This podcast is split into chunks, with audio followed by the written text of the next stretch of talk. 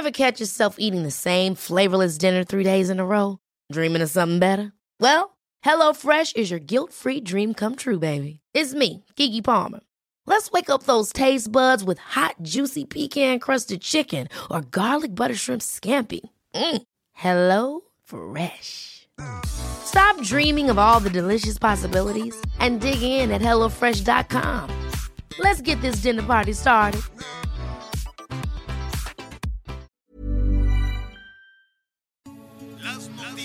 ¿Qué tal? ¿Cómo le va? Buenas tardes. Estás a punto de escuchar Yo soy Javier Alatorre. las noticias con Javier Alatorre. La vamos a pasar muy bien.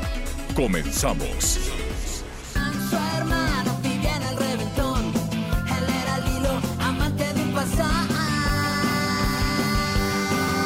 Alarma, alarma la de tos.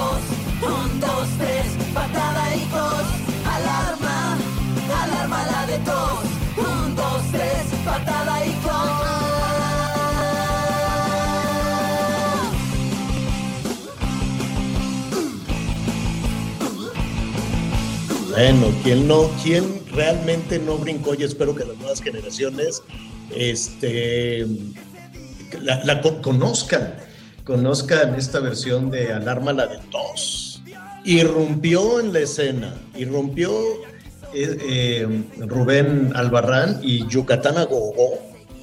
Yucatán a Gogó. De Rubén Albarrán, pues sí, le mandamos un saludo enorme, desde luego. Esta canción es original de Botellita de Jerez, pero después Café Tacuba, bueno, Rubén Albarrán de Café Tacuba, este, pues le, francamente, la, la- la- se convirtió, ¿no? En toda, en toda una referencia para toda una época. Y la verdad es que sí es, es importante que esas joyas disruptivas, ¿no? Porque en su momento, pues, rompía con todo, con todo lo que se estaba planteando, botellita de Jerez.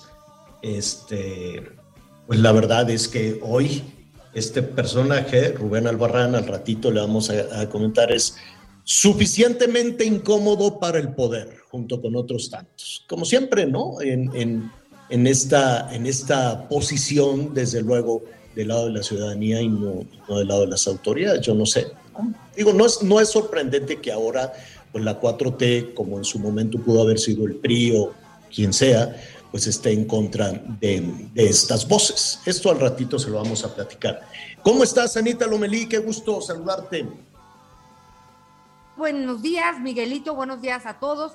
Ay, Javier, fíjate, fíjese que de veras me considero una persona que le busca, le busca, le busca lo bueno, este, cómo sumamos, cómo le hacemos, pero hay veces, Javier, que de veras que le desarman a uno el alma y le sacan el demonio. Ahora que saludes a Miguelito, cuando tú me digas, en un minuto les voy a contar la historia de hoy. ¡Y qué horror, qué miedo! Anita. Lomelí, ¿cómo estás? Digo, Miguel Aquino, ¿cómo estás? ¿Cómo estás, Javier? Anita, me da mucho gusto saludarlos. Saludos a todos nuestros amigos a lo largo y ancho del país y más allá de nuestras fronteras, sobre todo en los estados, en los Estados Unidos.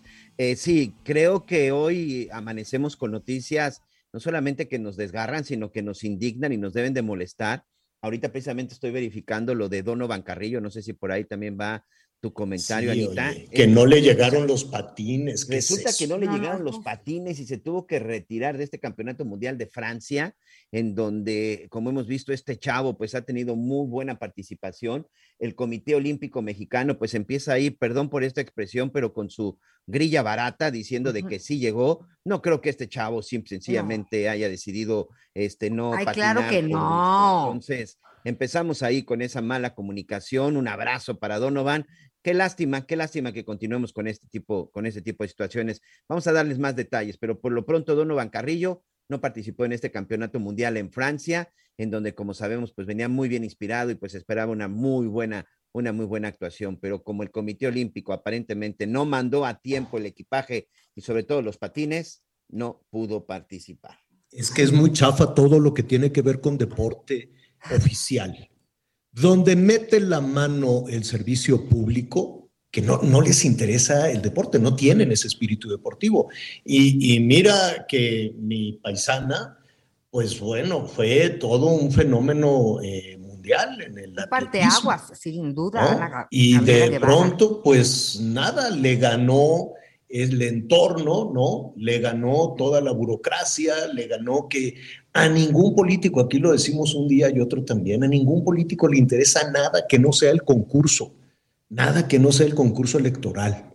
Nada, nada, nada, no, no, no me importa nada. Oye que Oye, el deporte, no, oye que esto, no, oye que el medio ambiente, no, oye que las elecciones, sí, eso sí. ¿Qué pasó? Oye, Anita? y nada más se retiró del, del Mundial de Patinaje Artístico de Montpellier, Francia. O sea, la frustración de- del muchacho, porque pues... A ver, pero va- vamos despacito, vamos despacito porque vámonos despacito porque estamos dando por hecho que nuestros amigos en todo el país saben de qué se trata. Entonces, vamos, vamos despacito. Después de que fue un, un- un fenómeno en los Olímpicos de invierno en Beijing, pues Donovan Carrillo este, llamó muchísimo la atención en el mundo. Decían, es un chico mexicano que en un esfuerzo personal, que aprendió a patinar en un centro comercial, en un país donde no hay deportes de invierno y en un país donde además no hay respaldo de ninguna instancia pública y lo tiene que hacer arropado por su familia con el talento del mismo. De ahí, después de ese reconocimiento que pasó a las finales, bueno, era, era muy inspiradora su historia en todo el mundo y muy felicitado incluso por los grandes estrellas de los, del patinaje, del patinaje artístico. Entonces, en su agenda de entrenamiento, cuando hablamos con él, hablamos ahí en la televisión con, con él y también aquí en este espacio con, con Donovan Carrillo, él estaba muy entusiasmado por lo que seguía. Él tenía que seguir entrenando. ¿Y qué pasó entonces? Se fue a, eh, a este torneo en donde? En Francia, Anita, Miguel. En Montpellier, Francia, así es. Ajá. Es el Mundial de Patinaje Artístico. Es, es un, es un, ¿cómo te diré? Que para, pues, es muy importante este concurso. Y además, Claro, sobre cualquier todo, competencia, cualquier competencia internacional. sobre todo la te experiencia. eleva los puntos en el ranking Lo que de él trae las- atrás, exacto. Lo que necesita él para sacar todo su potencial es experiencia en, en lugares como este. Sí, compitieron con los mejores. No entra Pero- cualquiera, ¿eh? Oye, ¿Y qué sí, pasó claro, necesitas, necesitas estar clasificados entre los mejores del mundo y, y bueno, lamentablemente, pues este Donovan tiene que abandonar. A las 4 de la mañana iba a ser su participación. 4 de la mañana, evidentemente, tiempo del centro de México. Pero bueno, el equipo de Donovan Carrillo de pronto dijo no va a poder participar e incluso también en Europa, específicamente en Francia, pues había mucha especulación de qué era lo que había sucedido y qué era lo que había sucedido porque no había información oficial. En defensa, como Ya lo, siempre, estaban, ya lo habían anunciado para ser el ya segundo estaba anunciado en salir a 4.15 participar. de la mañana, 4.15 de la mañana, tiempo del centro de México, exactamente, era la participación de Donovan Carrillo. Pero el día de ayer, o mejor dicho, durante la madrugada, Javier, cuando se empezó a decir que ya no iba a participar y empezó la especulación, la especulación, y por ahí se filtró de que no llegaba el equipo, de manera inmediata, siempre, ¿Sabes qué es lo que pasa? Que muchas dependencias de gobierno inmediatamente reaccionan de una forma visceral, y perdón por la expresión, porque de, de, manera inmediata lo primero que hacen es defenderse, casi, casi decir, no, no es cierto, es una mentira. Y ayer decía el Comité Olímpico Mexicano, y lo leo textualmente de su página, ellos aseguraban que el equipo de Donovan Carrillo había llegado en tiempo y forma y que no había ningún problema, que había llegado unas horas antes de su participación. Cuando finalmente se demostró que no, a las 8.52 de la mañana, cuando finalmente, tiempo del centro de México, ya se comprobó que Donovan no había participado y que no había salido, el Comité Olímpico Mexicano nos receta este tuit, señor. Ofrecemos Ofrece- una disculpa por el tuit donde se informó que el equipaje de Donovan había llegado y participaría en el Mundial de Patinaje Artístico. Retomamos la información de una fuente no confirmada, situación que no volverá a suceder. Su- Así fue el tuit del Comité Olímpico Mexicano. O sea, No, pero, de verdad una vergüenza. Directamente con Donovan. Con él, Es una vergüenza. Absolutamente. Y, y sobre todo hacer responsable a un chico que con el esfuerzo personal, ¿eh? claro, que, claro que tiene apoyos y él mismo lo agradeció, pero no, no, no han sido el elemento fundamental en, en su carrera. no es lo que lo ha llevado a donde No. estábamos. Eh, definitivamente ha sido un lastre. Y mira, que le llegue el equipo con el cual tiene que competir mundialmente horas antes, pues no va a funcionar. Entonces en la desesperación Donovan se fue ahí, en Montpellier, a comprar unos patines. Oye, ¿dónde puedo conseguir uno? Ya me lo imagino en la desesperación, decir, no llegan, no llegan, ¿qué hago? Este, se salió ahí una tienda, compró unos, imagínate unos patines nuevos, pues no sé, es, este, todos, todos sabemos que, que compites con aquello con lo que estás familiarizado, amoldado y confiado, ¿no? Pues no, muy mal, muy mal. Y yo espero que eso no se quede únicamente en una disculpa. Porque para las partes oficiales, pues es como meter a la cárcel a un inocente, darse cuenta después y decir, ah, pues le ofrecemos una disculpa porque ahí lo tuvimos encerrado y era usted inocente. Ah, le ofrecemos una disculpa porque le pusimos un tache enorme en su carrera, este, ¿no? ¿Cómo se llama? En su carrera por, de competencias internacionales. Ah, le ofrecemos una disculpa pues porque no podemos con los criminales y no podemos con los delincuentes, ¿no? Y, nada más, pues una disculpa porque pues vamos a hacer lo que se puede, pero como nuestros policías no están capacitados ni tienen el control de confianza y están tomados por el crimen, pues les ofrecemos una disculpa. Y así no la podemos pasar, revisando todo aquello que tiene que ver con la larguísima mano de los servidores públicos que están metidos en todo, pero pues que realmente no tienen experiencia ni ganas definitivamente de solucionar estas cosas. Porque asuntos como ese, que, que significan todo para este jovencito, que significan todo para la carrera de este jovencito, pues para un burócrata le vale tres pepinos. Oye, que le manden los patines al Donovan. Ah, sí, mañana, porque fíjate que ahorita pues ando viendo lo de, lo, lo de que me mandaron a hacer campaña y cosas así, y ando viendo lo de que sí, ¿no? Y así son, no les, no les interesa nada que no sea las órdenes de su jefe o de su partido, y eso aplica a cualquier partido. ¿eh? No, no es un tema de Morena, no es un tema de la 4T, es un tema que los ciudadanos conocemos muy bien del PRI durante muchísimo tiempo, que conocemos muy bien del PAN, que conocemos muy bien del, del verde, ni se diga. Del verde ni se diga, de todos los la menudencia de partidos que andan pululando alrededor del dinero de los partidos grandotes. La verdad da mucho coraje, mucho, mucho coraje que un esfuerzo ciudadano lo, se, se, se cruce el servidor público y lo arruine. Se cruce el servidor público y lo arruine definitivamente. Bueno. Em, Oye, Javier. Sí, dime. ¿Quieres terminar de hacer corajes?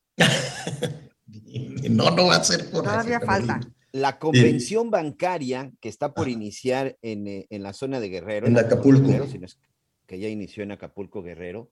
Inicia en medio del escándalo, inicio de, en, medio de señalamientos y en medio de está perdiendo autonomía o finalmente también ya será controlada por el gobierno.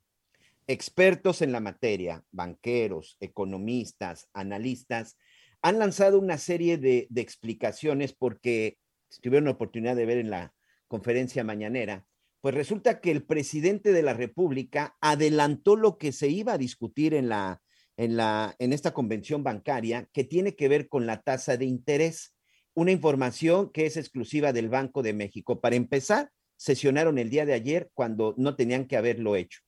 Y bueno, resulta que de la información que se discutió en el Banco de México junto con la Comisión Nacional Bancaria y de Valores en donde se acordó que iban a subir 50 puntos base en la tasa de interés, con lo que dará, con lo que quedará así al 6.5%, sobre todo en las cuestiones de los créditos. Bueno, pues resulta que el presidente de la República lo adelantó esta mañana. ¿Cuál es el escándalo? Que el presidente no debería tener esta información. El presidente no debía anunciar esta información que es exclusiva del Banco de México y el presidente aparentemente, bueno, pues está violando la autonomía y una serie de estatutos que tienen que ver con la economía. Es todo un escándalo y hoy se está poniendo en tela, pues en tela de juicio y en el banquillo de los a la nueva a gobernadora del Banco de México. Vamos a dejar que sean los involucrados. Él puso, ¿no? Eso también. Sí, vamos a dejar que sean los que sean los involucrados los Pero que, eso no los justifica que- No, Ayer no, entiendo, no justifica entiendo. que violen la ley. Entiendo lo que dices. Ayer hablábamos con Daniel Becker, el presidente de la asociación, eh, eh, pues, y, y nos hablaba de, de- de algunos de los temas. Yo creo que sí tenemos que dejar ver, a ver qué va a pasar hoy. Creo que el presidente estará ahí a las 5 de la tarde, si no me equivoco, y pues escuchar todas las voces. Sí quiero pensar que, que, que es, que hay autonomía y, y que pues que fue una charlita, ¿no? Una platicadita de esas. de Vamos a ver, vamos a ver al rato. Bueno, ahí están los dos puntos de vista. Ahí está el punto de vista de Miguel Aquino, ahí está el punto de vista de Ana Lumelí. Y eh, preguntaremos al rato a los participantes en, eh, allá en Acapulco, los representantes de, de la banca. Aunque efectivamente era un tema, ayer mismo lo platicábamos con Daniel Becker, era un tema que se pronosticaba, ¿no? Era un tema que, correspondía efectivamente al Banco de México hacer hacer el anuncio, la información evidentemente no es una decisión, ojo, no es una decisión que se tomara en Palacio Nacional, es una decisión que le- le informaron seguramente y, se, adelantó, se va a conocer y que está provocando todo ese revuelo. Pero ya, ya lo estaremos comentando en un momentito, en un momentito más. Oiga, eh, ayer finalmente eh, se reunieron eh, los representantes de la coordinación, de la alianza, perdón, de la Alianza Mexicana de Transportistas, la MOTAC. Aquí estuvimos platicando con ellos el día que se eh, disponían a llamar la atención, sobre todo eh, en, temas de violencia, en temas de los asaltos, de los retenes, de todo lo que batallan los transportistas, además de asuntos también de, este, normatividad que son francamente complejos. Vamos a platicar en este momento con eh, Miguel Ángel Santiago, de Nueva Cuenta. Él es el coordinador nacional de la AMOTAC. ¿Cómo estás, Miguel Ángel? Buenas tardes.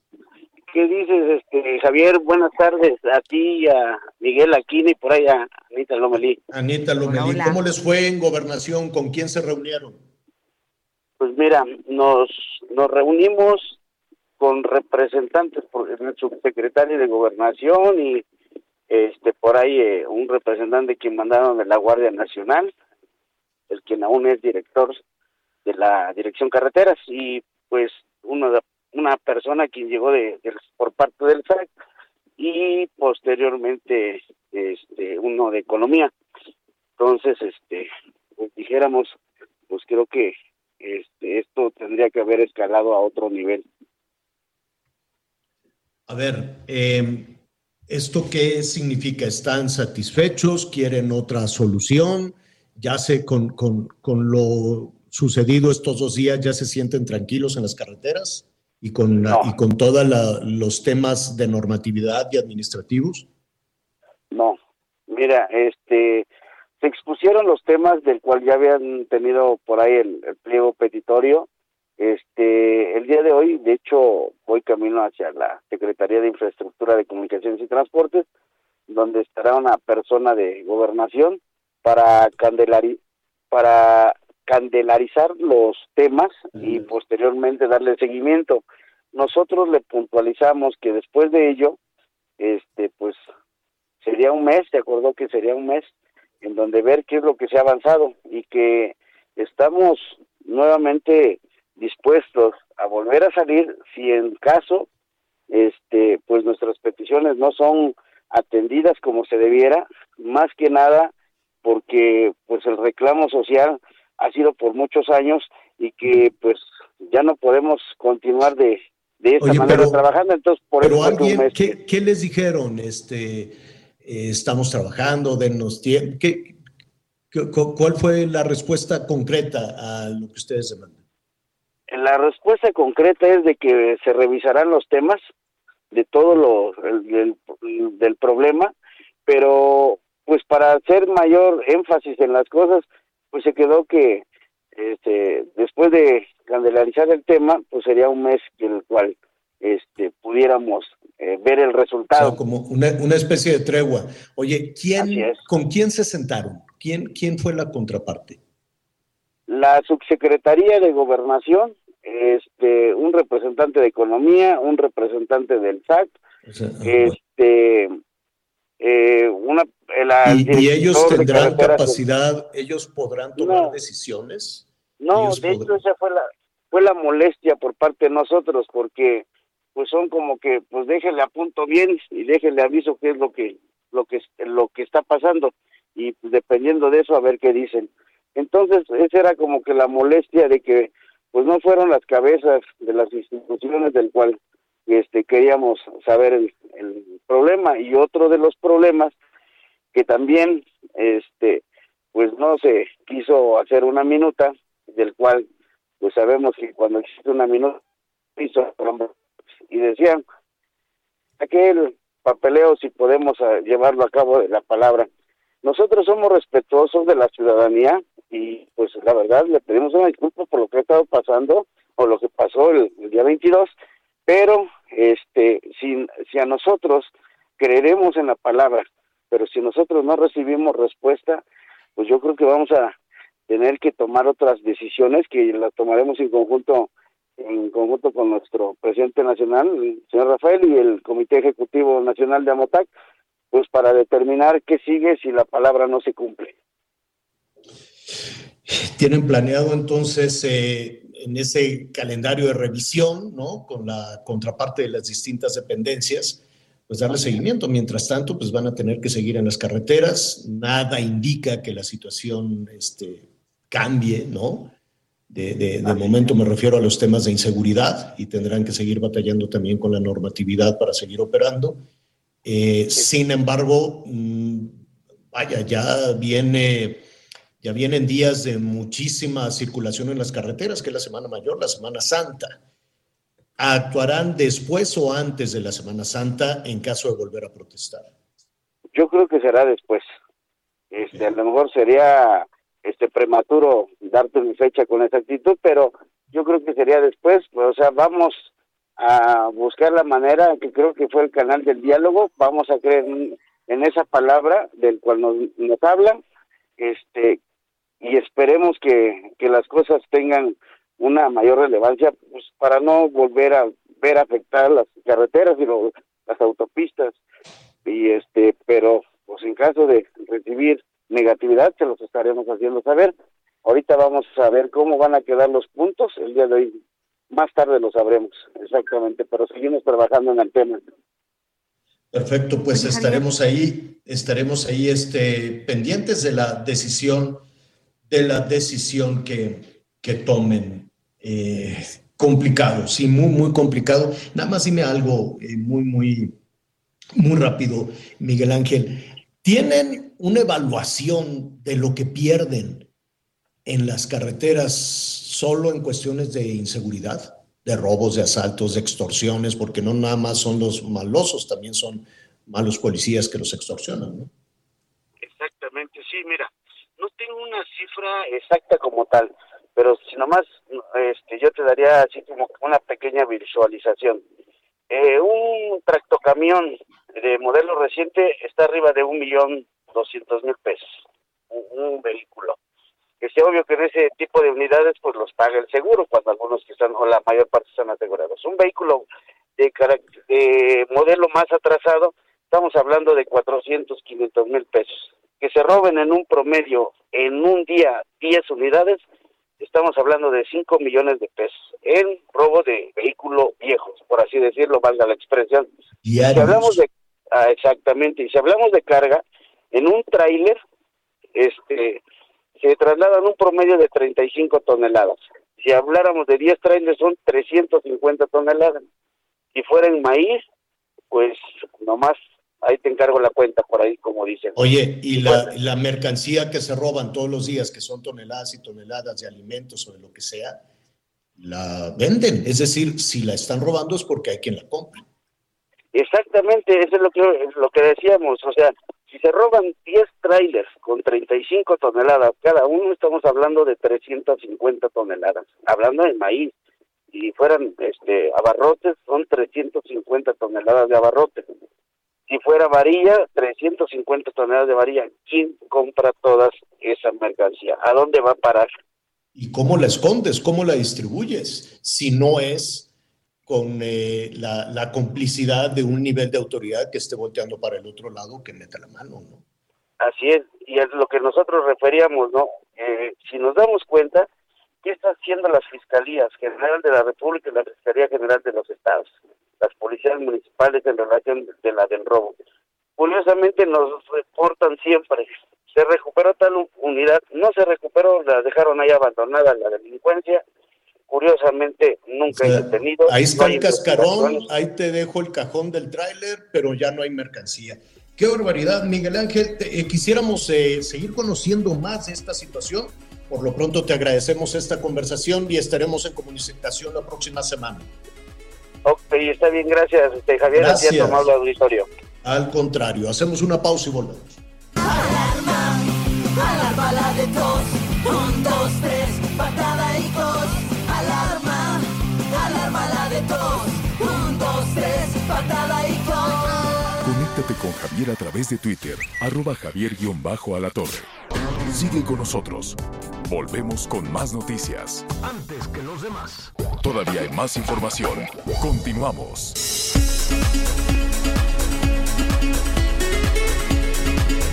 información. Aquí estamos precisamente con Anita Lomelí, que está hoy muy activa, tiene mucha energía, con mucha información. Ya nos contará también qué es lo que la tiene también tan, ta- tan acongojada, pero bueno, aquí lo importante es ver por qué se llena de energía, por qué está lista y sobre todo siempre porque está tan pendiente de la información. Seguramente es porque sí duermes bien, Lomelí, ¿verdad?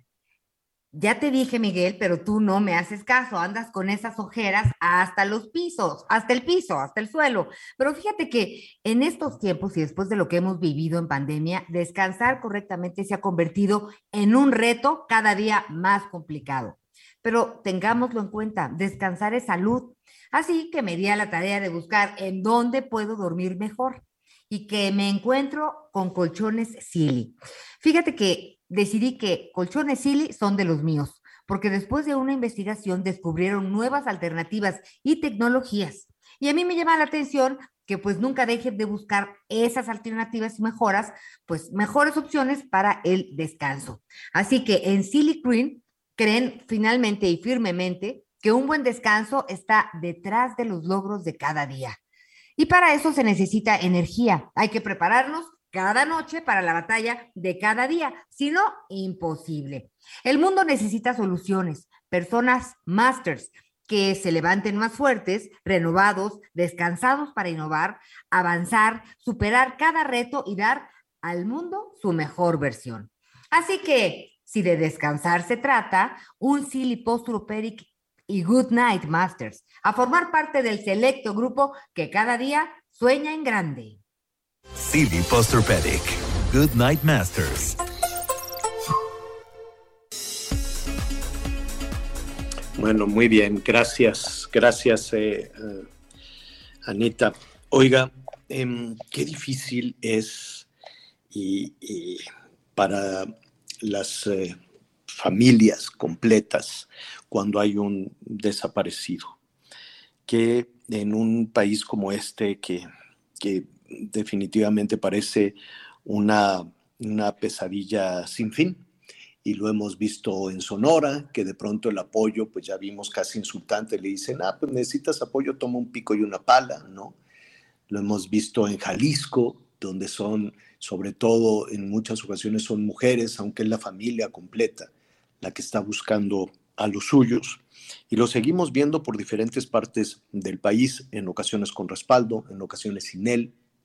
El mismo subsecretario de Gobernación pues está buscando una ruta que no encuentra para poder eh, satisfacer toda, toda esta pues, necesidad de información, de paz, de consuelo que tienen las familias mexicanas con el tema de los desaparecidos. No hay nada peor que no saber qué sucedió con un ser, con un ser querido.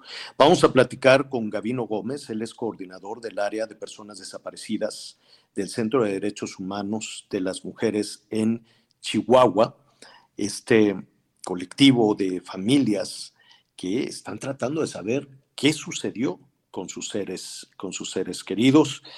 Eh, me da muchísimo gusto saludarte, Gavino. Muy buenas tardes. Sí, ¿qué tal? Muy buenas tardes.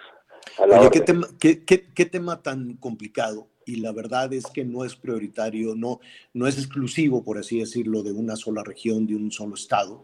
desafortunadamente nuestro país pues está perseguido por esta pesadilla. ¿Cuál es la situación en Chihuahua?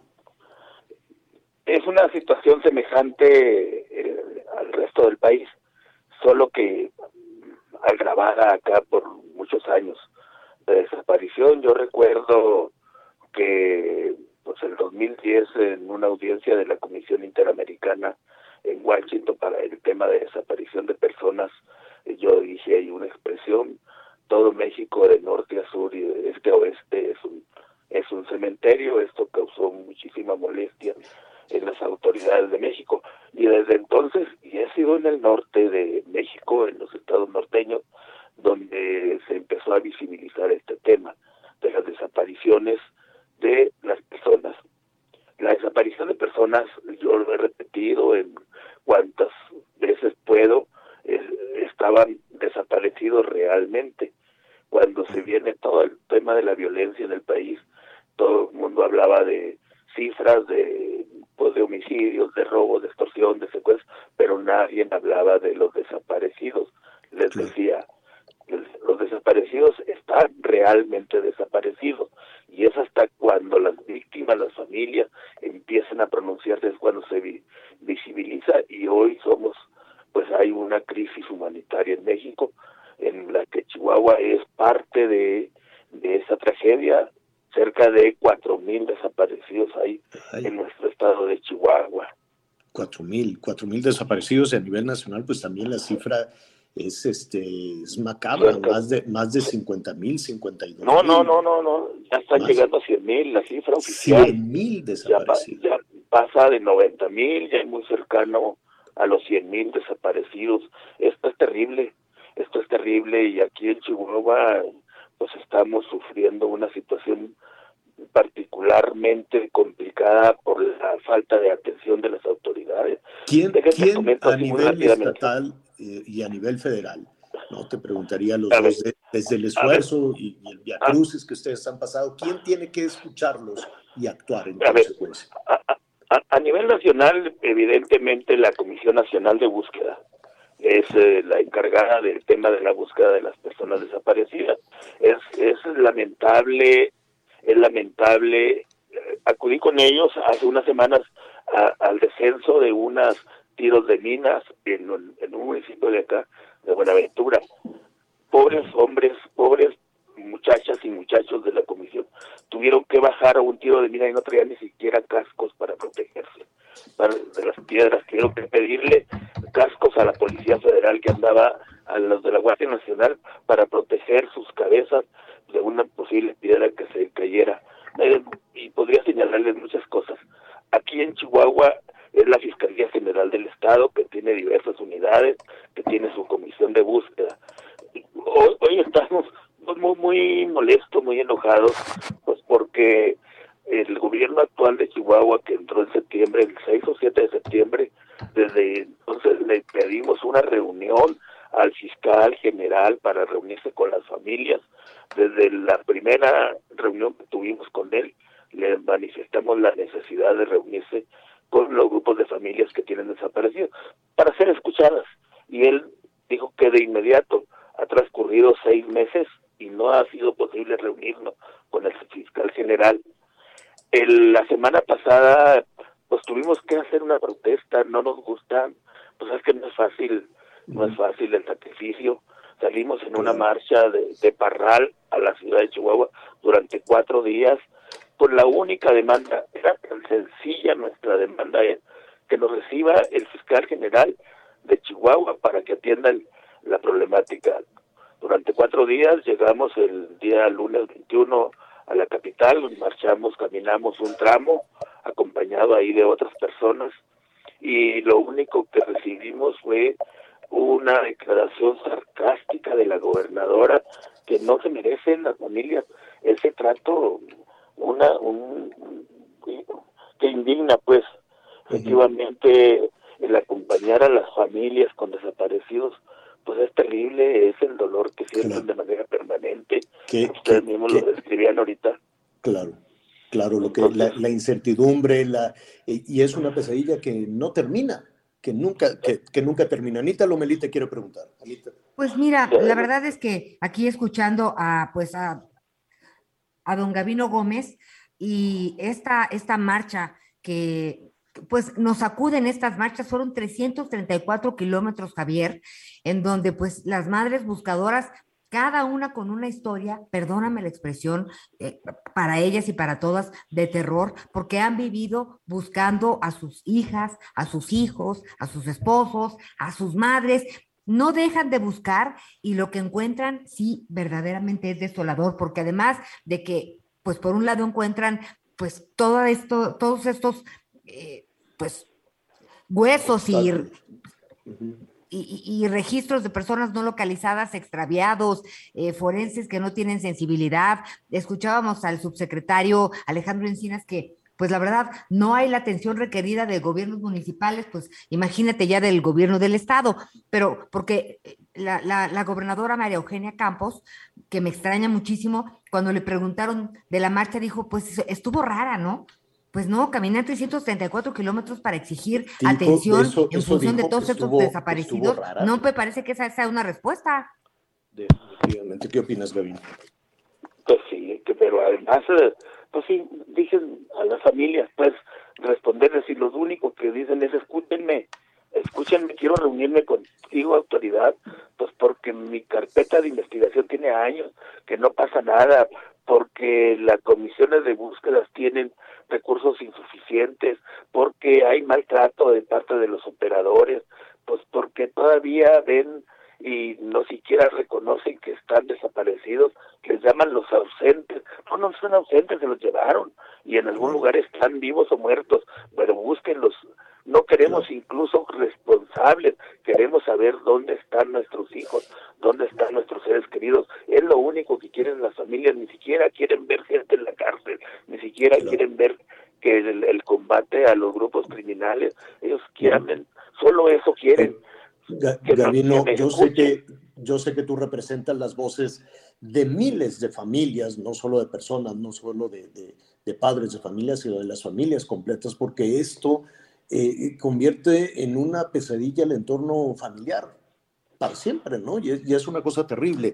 Eh, una, una, pregunta muy personal, Gabino. ¿Tú has sufrido una situación de, de, un desaparecido en tu entorno familiar o estás representando a aquellos que viven esta situación? Yo no tengo familiares cercanos desaparecidos. Tengo familiares lejanos, lejanos, eh, en Ciudad Cuauhtémoc, Chihuahua. Pero tengo varias víctimas que de feminicidio. Tengo cuatro víctimas muy cercanas de feminicidio. Eh, dos, eh, dos sobrinas, una consuegra y la hija de la consuegra, una de feminicidios que, han caído pues eh, por ser mujeres, exactamente. En el caso de, de una de mis sobrinas que, que fue asesinada un 16 de septiembre, que ella invitó a sus amigas y a sus amigos de trabajo a festejar en una en una casa privada de un fraccionamiento privado y eh, ahí, ahí fue asesinada nada más pues, porque no quiso acceder a las pretensiones de un hombre. Entonces, eh, eh, una maestra también, sobrina mía, que trabajaba en la sierra, por andar acompañando ahí a otros a otras personas fue asesinada. Entonces, he sentido el dolor, lo sé, pero además conocer Ayer mismo abrazaba yo a una muchacha joven, una señora joven, que fuimos y que a ella le dijeron dónde posiblemente estaban los restos de su familiar. Después de cuatro meses de batallar para que fueran, fuimos, localizamos los restos óseos, ahí estaban expuestos al sol. Esta mujer eh, pues se abrazó llorando ahí conmigo. Sentir esto no es fácil, no, es fácil llegar. Y no llegar, llegar para que la autoridad simplemente se burlen. Eso no es, no es aceptable, no es posible que esté sucediendo en, una en un estado como el nuestro, bueno, en cualquier parte del país. Si uno, si una sola persona fuera, merece el respeto, merece la atención. Claro. Gabino, pues esta, e, este espacio está precisamente para escuchar a estas familias, para tratar de abrazarnos entre todos y de entre todos encontrar una solución, encontrar paz encontrar paz es, es, lo que se requiere para las familias de casi 100 mil desaparecidos. Gabino Gómez. Oye, Javier. Sí, sí, perdón, Yo a veces pienso que si buscáramos todos, apoyaríamos y que a lo mejor lograríamos quitar el dolor a algunas familias porque están solas, Javier.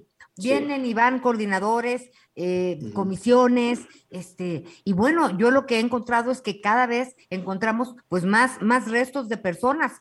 Me, me- me da mucha pena mencionarlo de esta forma. Aparecen más este, restos de personas, pero no encontramos a las personas. Oye, y además además, en cualquier eh, estado ya, ¿eh? Sí, Pero, En cualquier pero estado, quiero- aquí en Quintana Roo apenas encontraron una fosa eh, entre siete y nueve cadáveres de una empresa. Ah, Por ejemplo, entre estas víctimas están su escolta y un empresario desaparecido desde el año pasado. Oiga, si me permiten hacer un comentario sobre Quintana Roo, qué bueno que lo dicen. Miren, eh, yo acabo de ayudar aquí, nosotros, pues, de nuestra organización, a una señora de, Chihuahua que le asesinaron a su hijo ahora a finales de febrero, ahí un hijo y un sobrino en Quintana Roo. Ayer y ante- o antier regresó a la ciudad de Chihuahua con los restos de sus familiares eh, en unas urnas y, quedamos de que nos vamos a ver pa- para platicar porque me empezó a manifestar todo el calvario que sufrió. Dice, me pedían dinero en todos lados. Me pedía dinero el de la, el de la funeraria, me pedían el dinero el de la fiscalía. Eh, eh, es increíble, es increíble que se aprovechen del dolor ajeno. Y entonces yo a ella le comenté igualmente, le dije, sí, claro que sí. Hace unos días le dije, intervine en una persona de Chihuahua que fue asesinada en Tijuana, que se fue la familia a buscar a, buscar al, pues el cadáver pues de este familiar y le cobraban en el CEMEFO para solo para entrar a verlo. Tenía que dar una una cuota de dinero para solo para entrar a verlo. Ya no se diga para el traslado para, la entrega. Eh, eh, esto no puede estar pasando en nuestro país que se desmorona en pedazos. Entonces un llamado a todo mundo a las autoridades a ser sensibles a, a ver vamos corrigiendo entre todos el rumbo de nuestro En, país. en- en- en lugar, en lugar de lucrar con ese dolor y esa pesadilla, que actúen y que hagan. Si no saben por dónde, pues ustedes les pueden decir por dónde pueden hacerlo, por dónde pueden Nosotros les, pod- ¿no? nosotros les hemos ofrecido aquí localmente capacitación gratuita de sensibilización a los operadores, pero no quieren ni siquiera, dicen, ¿qué me va a enseñar ese ese señor que anda en la calle con las familias? Se sienten omni- omnipotentes, o sea, no, no Pues aquí, tienen que- aquí que tienes, bajarse. Aquí tienes este, este espacio, se nos viene, se nos viene un poco el tiempo encima. Eh. Seguiremos desde luego revisando esta situación, esta pesadilla. Eh, nos están escuchando en todo el país y seguiremos precisamente revisando y atendiendo y abrazando a aquellas eh, familias que siguen buscando a sus desaparecidos. Gabino Gómez, gracias. A ustedes, muchas gracias. Hasta luego. Gracias. Qué, qué- qué situación lamentable. Y, y sí, lo desafortunadamente, estado al que vayas, el estado al que te encuentras, una historia de, de personas que o se fueron buscando una oportunidad y ya nada se supo, o la versión de, ah, se lo robaron, ah, lo levantaron, ah, es que estaba en malos pasos, ah, es que se equivocaron, se confundieron, como si esa respuesta solucionara el dolor de las familias, como si esa respuesta solucionara el dolor de las familias. Y un sacadero de dinero que debe de ser una cosa terrible, terrible, terrible. Oye, ¿Qué, qué y nos hemos acostumbrado, Javier, a ser un país que vive en, en crisis forense a la par de las desapariciones. Porque todavía dijeras, bueno, debido a que se cumplen las leyes, no hay impunidad, ya no hay desaparecidos. No, lloremos a los que desaparecieron. No, seguimos a llorando a los que no están y sigue habiendo desaparecidos y crisis forense. Qué barbaridad. Pues eh, es, es el tema que allí está, es un tema doloroso, es un tema que no nos gusta tratar, que no debería de, de estar, pero eh, hay, que hay que ponerlo sobre la mesa, no podemos esconder eh, estas eh, cosas que se van pudriendo abajo de la mesa porque nos, pues, nos persiguen, ¿no? Tenemos cien mil fantasmas que están persiguiendo en este país a quien debe, Oye. a quien debe de actuar. Sí, Miguel. Y Javier, y Javier, sin duda, si hay algo que no hemos encontrado en el tema de los desaparecidos, ha sido la sensibilidad. Ahorita con todo esto fue inevitable recordar el caso de la presidenta municipal de Guaymas, cuando este grupo llamados Guerreras Buscadoras se acercaron a pedirle ayuda, la señora dijo, sí, por supuesto, yo las voy a ayudar. Y les regaló palas, les regaló palas a las, a las mamás, a las esposas, a las abuelas, a las hermanas, a las tías, para que salieran a buscar a sus víctimas. Es decir, si hay algo que no han tenido ninguna autoridad de ningún nivel de gobierno, es la sensibilidad. Yo tengo, conozco tres casos muy cercanos, muy cercanos de jóvenes que, que desaparecieron. Un arquitecto que desapareció entre Tamaulipas y el estado de Nuevo León, un, este, un elemento de la Secretaría de Marina que desapareció en Michoacán y uno más, un, un amigo más, eh, en este caso era un estudiante que desapareció en la zona de Guerrero. En ninguno de los tres casos y hay un caso, por ejemplo, si mal no recuerdo, el de la Marina debe de tener aproximadamente 15 años, señor. Hasta el día de hoy no saben qué sucedió. Si hay algo que puede terminar, destruir a un padre, a una madre, a cualquier familia, es esa incertidumbre de, de saber qué pasó con tu hijo, qué pasó con tu hija.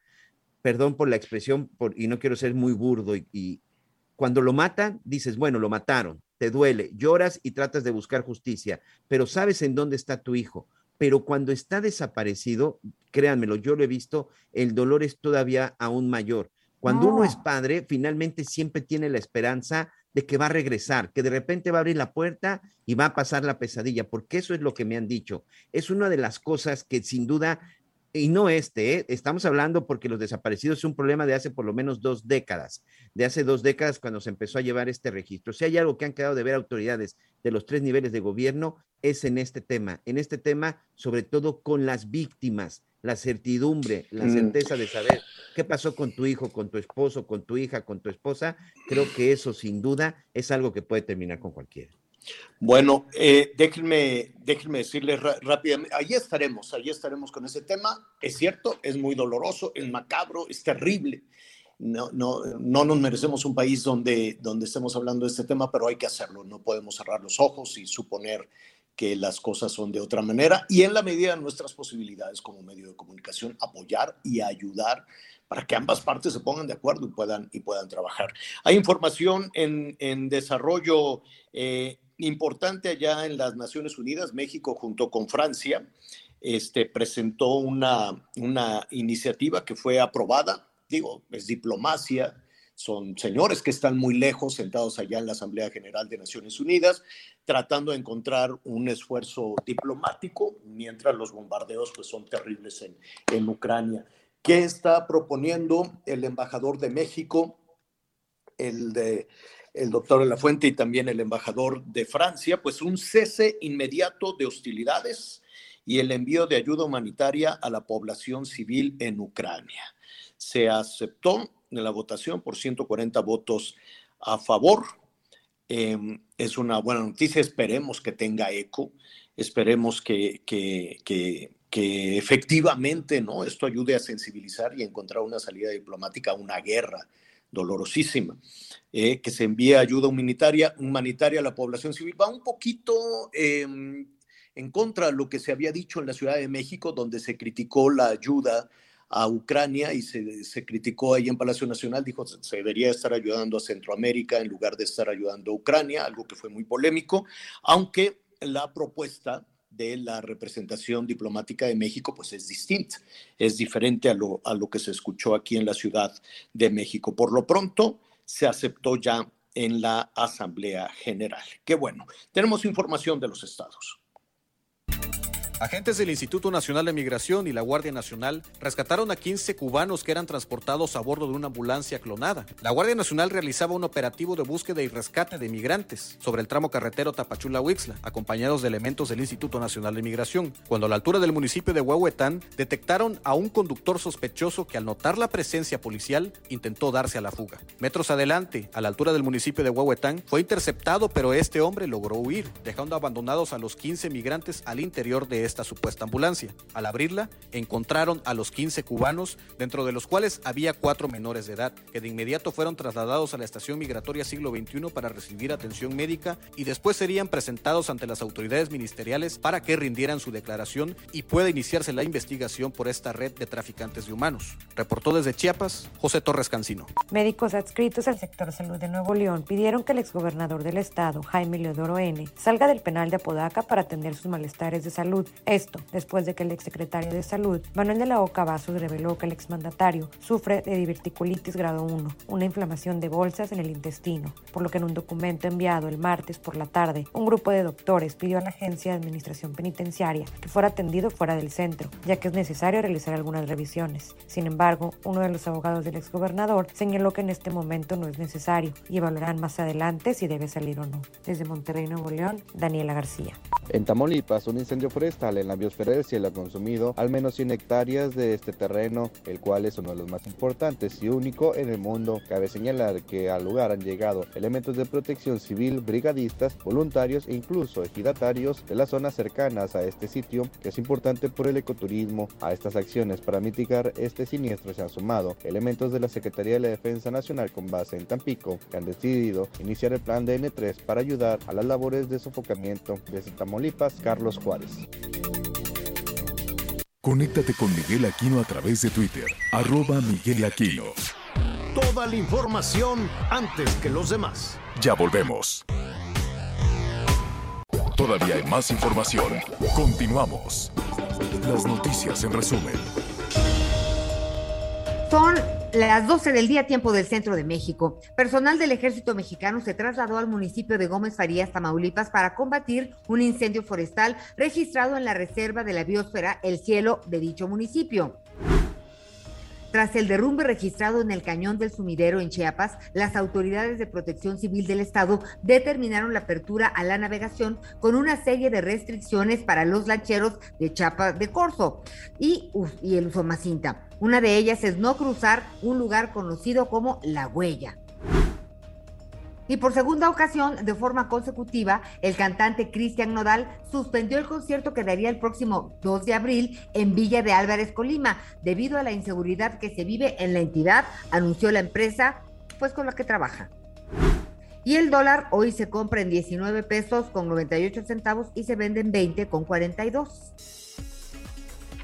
Mucho cuidado todas las personas que vayan de Sí. vacaciones. El Cañón del Sumidero es uno de los lugares más socorridos y más Sí, bellos está de nuestro país, Miguelito, pero sí hay que hacerle caso a las autoridades. ¿Conoces ese lugar que le, que le dicen la huella? Sí, por supuesto, y Javier lo conoce muy bien también. Sí, Ah, hemos trabajado, Javier, hemos trabajado ahí. Pero hay que eh, tenerle en- cuidado y ahorita respeto en esta circunstancia. Sí, hay que seguir todas las indicaciones que, que den la- las autoridades, que dé protección civil, con todo lo apretado que está protección civil este, federal y en, y en los estados, pues están haciendo un esfuerzo más o menos para saber qué fue lo que sucedió, qué provocó este desprendimiento y no poner en riesgo a los visitantes de una de las eh, de los tesoros este, naturales más espectaculares, ¿no? Y estamos en plena temporada de incendio, las lluvias todavía tardarán en llegar, no hay agua, imagínense ustedes como la tormenta perfecta, ¿no? Sequía, este, hay incendios provocados, al parecer eh, como, el de, como el de Jalisco en la primavera, ¿no? Que cada año van y la queman, eh, hay quienes suponen que es para hacer desarrollos urbanos y demás. Hay descuidos, hay también que se sale de control por los sistemas tradicionales en la agricultura nacional, las presas están secas, eh, eh, las ramas están secas y se prenden pues con una botella que tiren por ahí, con una fogata que termine mal, mal apagada, en fin, tantos recursos, tantos este, motivos. A eso súmele que desde el 2019 empezaron los recortes enormes. El tema de los incendios, decían a la CONAFOR, pues corta, 2019, 2020, 2021 han tenido recortes y recortes y recortes. Eh, uno muy grande, pero al principio, que aquí lo platicábamos incluso con David León, ¿se acuerdan que le dije, oye David, ¿cómo le vas a hacer si tuvieron que recortar a toda, todo, todos los trabajadores, todas las brigadas de incendios? Pues eh, se fu- fu- fueron unos recortes enormes de personal al principio, empezando, empezando de más de la mitad. Y así se fueron las prioridades hacia otro lado, ¿no? Decían, es que necesitamos el dinero para otra cosa y le fueron quitando el dinero a protección civil federal, no sé en los estados, yo quiero suponer que también.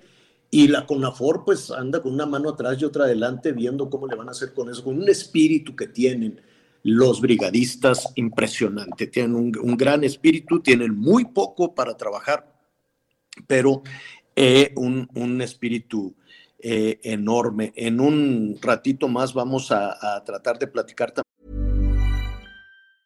Ever catch yourself eating the same flavorless dinner three days in a row? Dreaming of something better? Well, HelloFresh is your guilt-free dream come true, baby. It's me, Kiki Palmer. Let's wake up those taste buds with hot, juicy pecan crusted chicken or garlic butter shrimp scampi. Mm. Hello Fresh. Stop dreaming of all the delicious possibilities and dig in at HelloFresh.com. Let's get this dinner party started.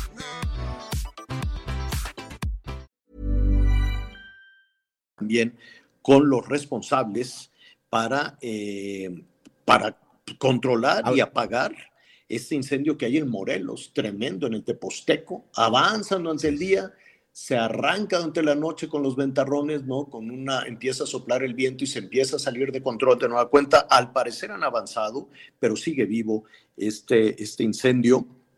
Y, y este solo es en Morelos, Javier, porque actualmente en el, tenemos en el incendios Teposteco, activos. ¿no? Eh, tenemos incendio en el Teposteco, tenemos incendio en Tamaulipas, que también ha costado mucho trabajo, también en el de en, el- en la primavera en el estado de Jalisco. Hay varios incendios, hay varios incendios y aquí, bueno, ahorita el problema básicamente es que los estados pues tienen que sacar de sus recursos para tratar de controlar. Ahorita precisamente estaba, ahorita que tú decías, este, nos mandan aquí nuestros amigos una información que dice la CONAFOR durante el 2021 sufrió un recorte que alcanzó los 2.762 millones de pesos, dinero que era utilizado precisamente para el pago de voluntarios en el momento que se suscita una emergencia, como el incendio del Deposteco o el incendio en la, en la primavera o en el, el incendio que está sucediendo en el estado de Tamaulipas, se contratan voluntarios que se les está, sobre todo se les está dando el equipo necesario y también, bueno, finalmente se les da un sueldo que solamente es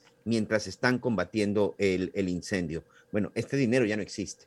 Este dinero ya no existe, ni pero- para la compra de equipo, ni para pagar voluntarios que los apoyan en, el, en, en estas emergencias. Con David León, yo recuerdo antes de que cayera en desgracia con los videos donde le estaba dando, pues estaba manejando este tema de los dineros y se acuerdan ustedes aquel escándalo.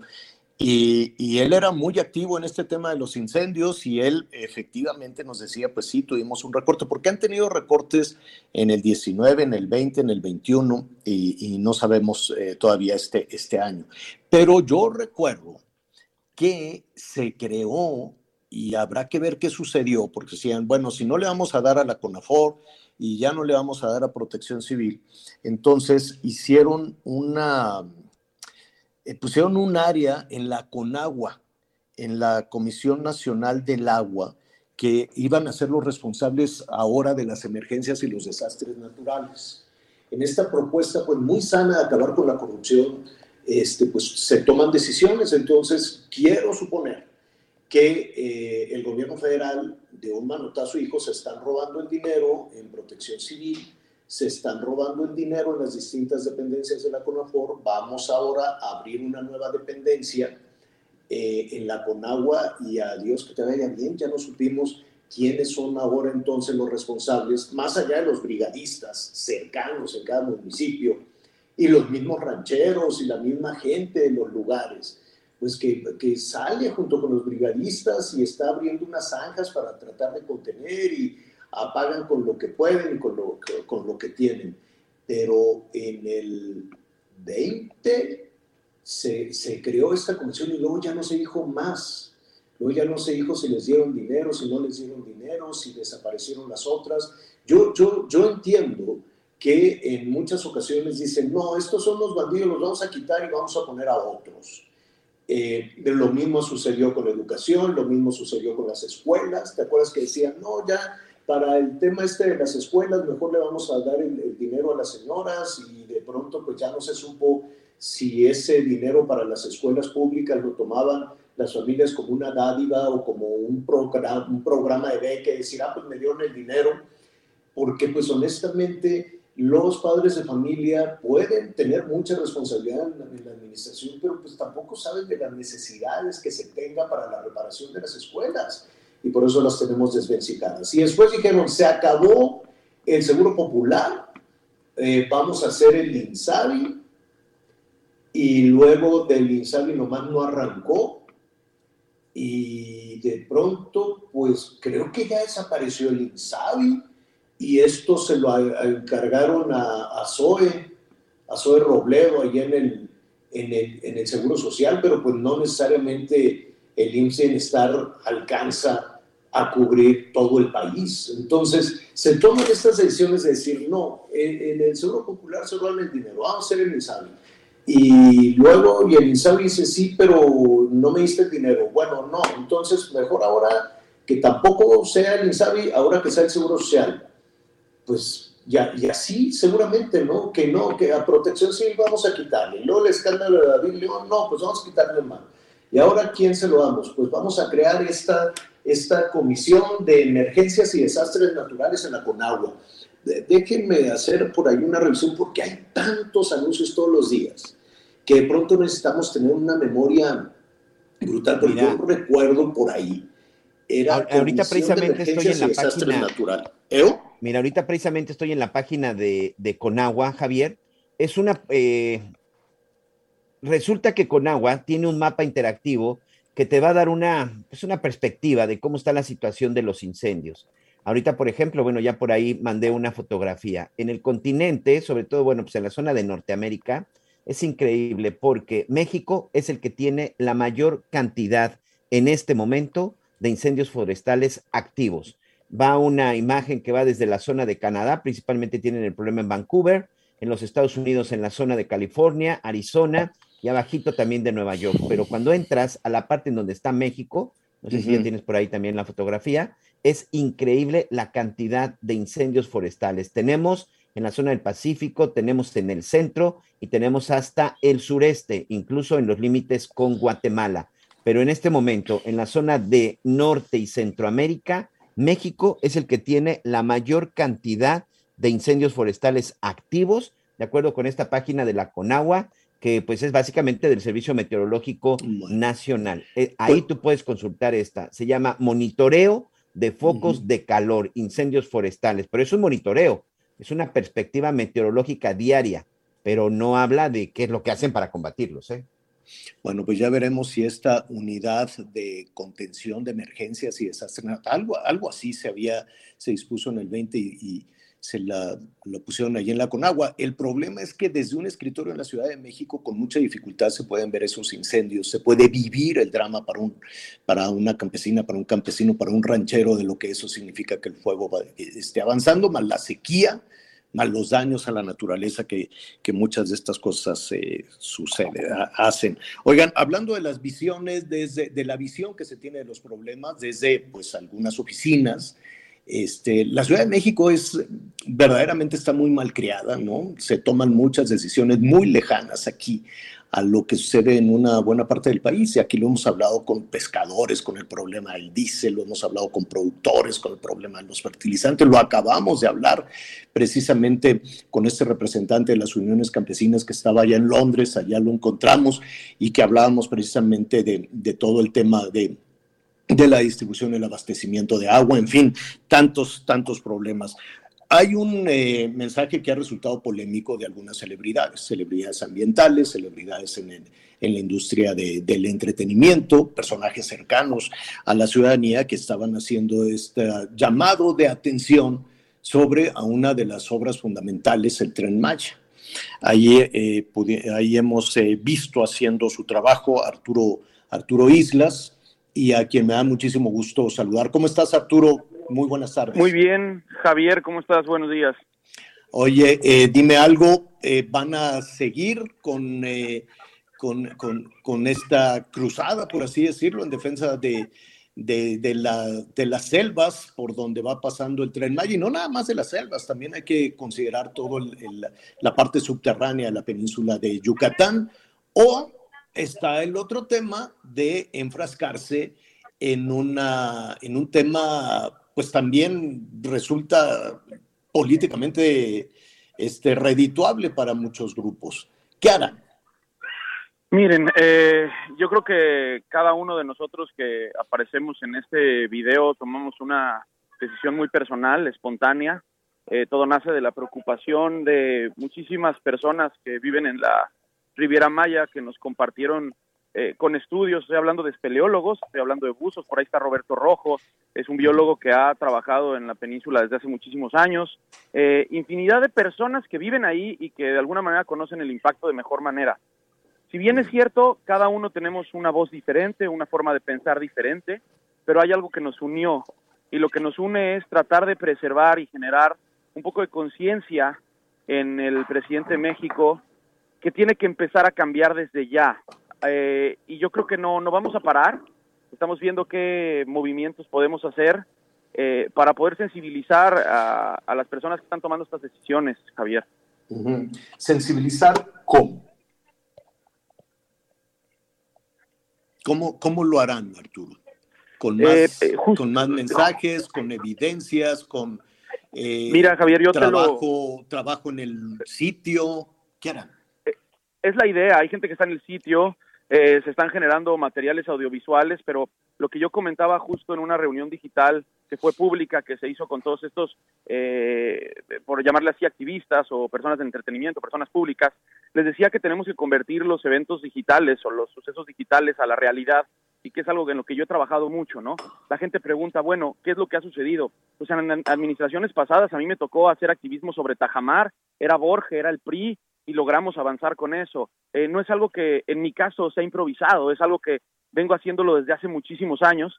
Eh, cuando nos llama el presidente en la mañanera, eh, pseudoambientalistas y todo este tipo de cosas, creo que no analizó los perfiles de cada quien. Y yo voy a seguir buscando y tocando la puerta eh, y, no me quiero quedar con eso, ¿no? Quiero que lo sepa, quiero compartirle lo que dice la gente y quiero decirte una cosa, Javier. Sí tiene mucha razón el presidente de México en eh, constantemente recordar sobre las administraciones pasadas, pero eso no quiere decir que en las, en las actuales tenemos que seguir fallando. Esa península se ha sobreexplotado desde hace 50 años, se ha hecho eh, mal organizadamente, ha habido mucha corrupción en la entrega de tierras a grandes eh, consorcios hoteleros que además es capital eh, externo eh, que además se lleva el capital interno, lo que se genera ahí se va a España y a estos dueños de estos hoteles gigantes que le echan cemento en los cenotes y que han jodido lo poquito que nos queda. La preocupación del tren Maya no es como tal el tren, es lo que trae el tren, gentrificación. Por cada 50 mil turistas se necesitan 200 mil vatos para atenderlos. Y eso genera gentrificación, que lo poquito de selva que, que tenemos se vaya segmentando, tenemos la segunda población de jaguar más importante después del Amazonas. Tenemos ahí el segundo pulmón selvático más importante después del Amazonas, Javier. Uh -huh. Uh -huh.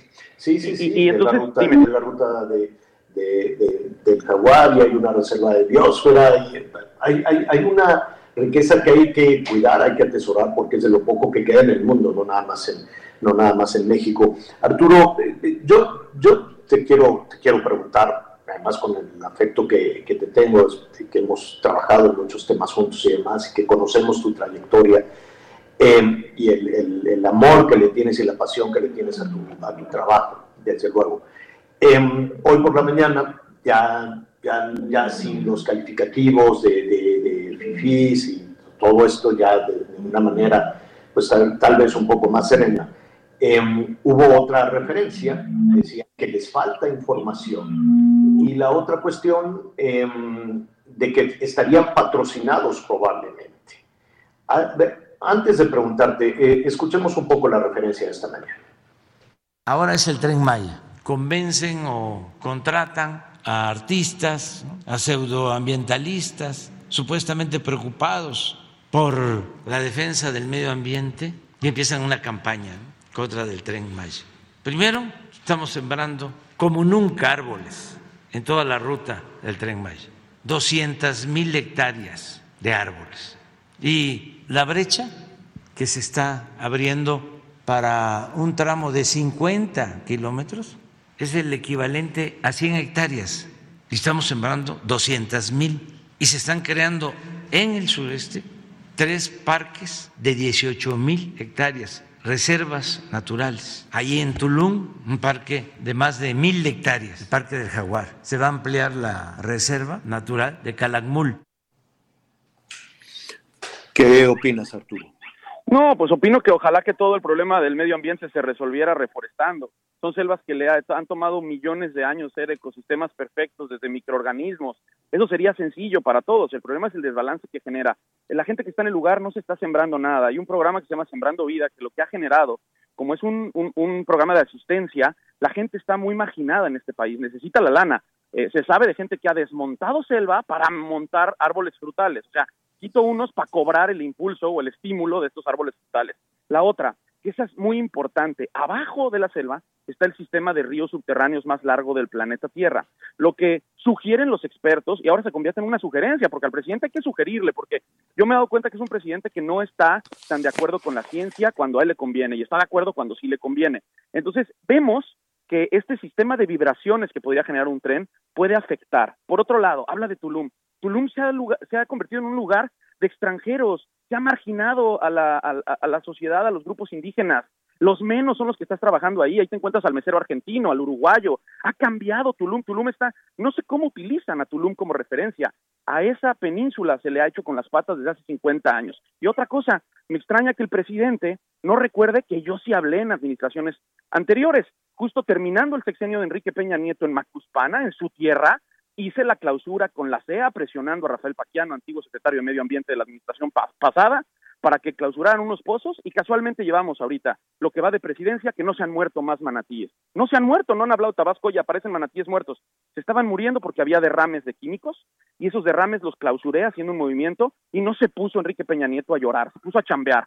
Y, y lo que no está bien tampoco el otro lado, Javier, y te lo voy a decir abiertamente, los Loret de Mola, los Víctor Trujillo, que golpean, golpean, golpean sin proponer, pues sí tenemos a un presidente que se está desquiciando un poco, porque si hay mayorías clasistas, entiendo que la prensa y los comunicadores tenemos que hacer un contrapeso, pero no hay líderes, Javier, no se propone, y para golpear hay que proponer, tirar, tirar es fácil, entonces tenemos un presidente a la defensiva con un sistema que le ha funcionado, divide y vencerás, que es al que yo trato de provocar que lo cambiemos y que hagamos equipo y que nos reciba. Te dije en una entrevista pasada, Javier, que yo llevo tres semanas tratando de sentarme con la procuradora de Profepa y con Luisa María Albores.